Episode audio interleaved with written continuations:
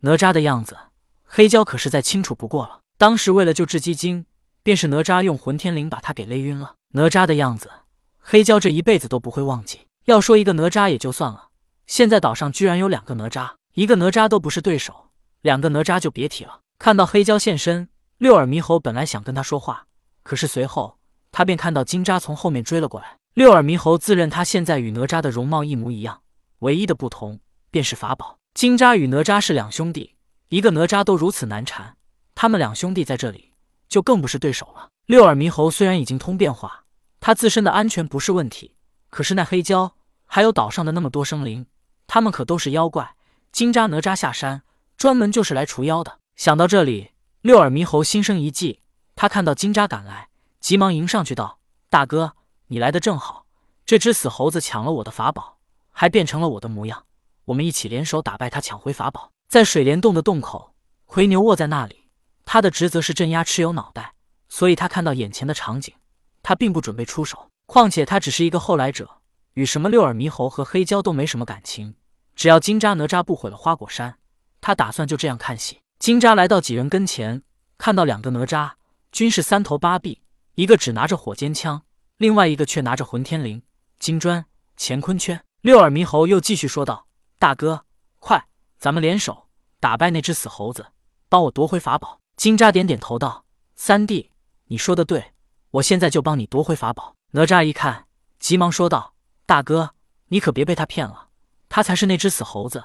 这些法宝本来就是我的。金吒似乎有些犹豫了，他疑惑的说道：“既然如此，你们都说自己是真的，我现在问你们一个问题，谁能回答上来，我就相信他是哪吒。”哪吒和六耳猕猴均是毫不迟疑的说道：“大哥，你说。”金吒想了想，说道：“当年三弟因为哪吒庙被毁，追杀父亲，然后被我老师擒拿，之后被带到了云霄洞。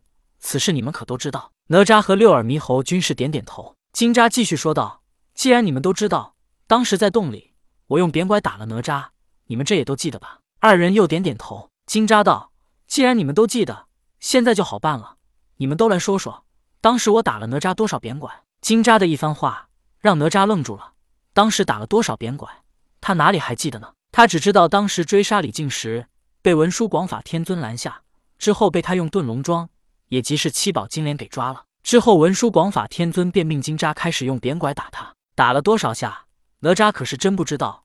他当时又羞又怒，还担心无法杀死李靖，无法报仇，哪还顾得数打了多少下？哪吒脸上出现了迟疑之色，反倒是六耳猕猴一副成竹在胸的模样。金吒问道：“你们两个谁先说？”六耳猕猴不屑地对哪吒一笑，道：“别说我欺负你，让你先说。”哪吒尴尬地说道：“我我不知道。”金吒又看向六耳猕猴，问道：“你说呢？”六耳猕猴成竹在胸，十分肯定的答道：“不多不少，两百下。”金吒有些疑惑的问道：“你怎么这么肯定是两百下？”六耳猕猴道：“当时我亲耳听到文殊师伯所言，吊起来给我打两百鞭拐。当时在云霄洞，为了磨练哪吒的杀性，文殊广法天尊确实开口让金吒把他吊起来打两百鞭拐。”六耳猕猴善灵音，之前后万事皆明。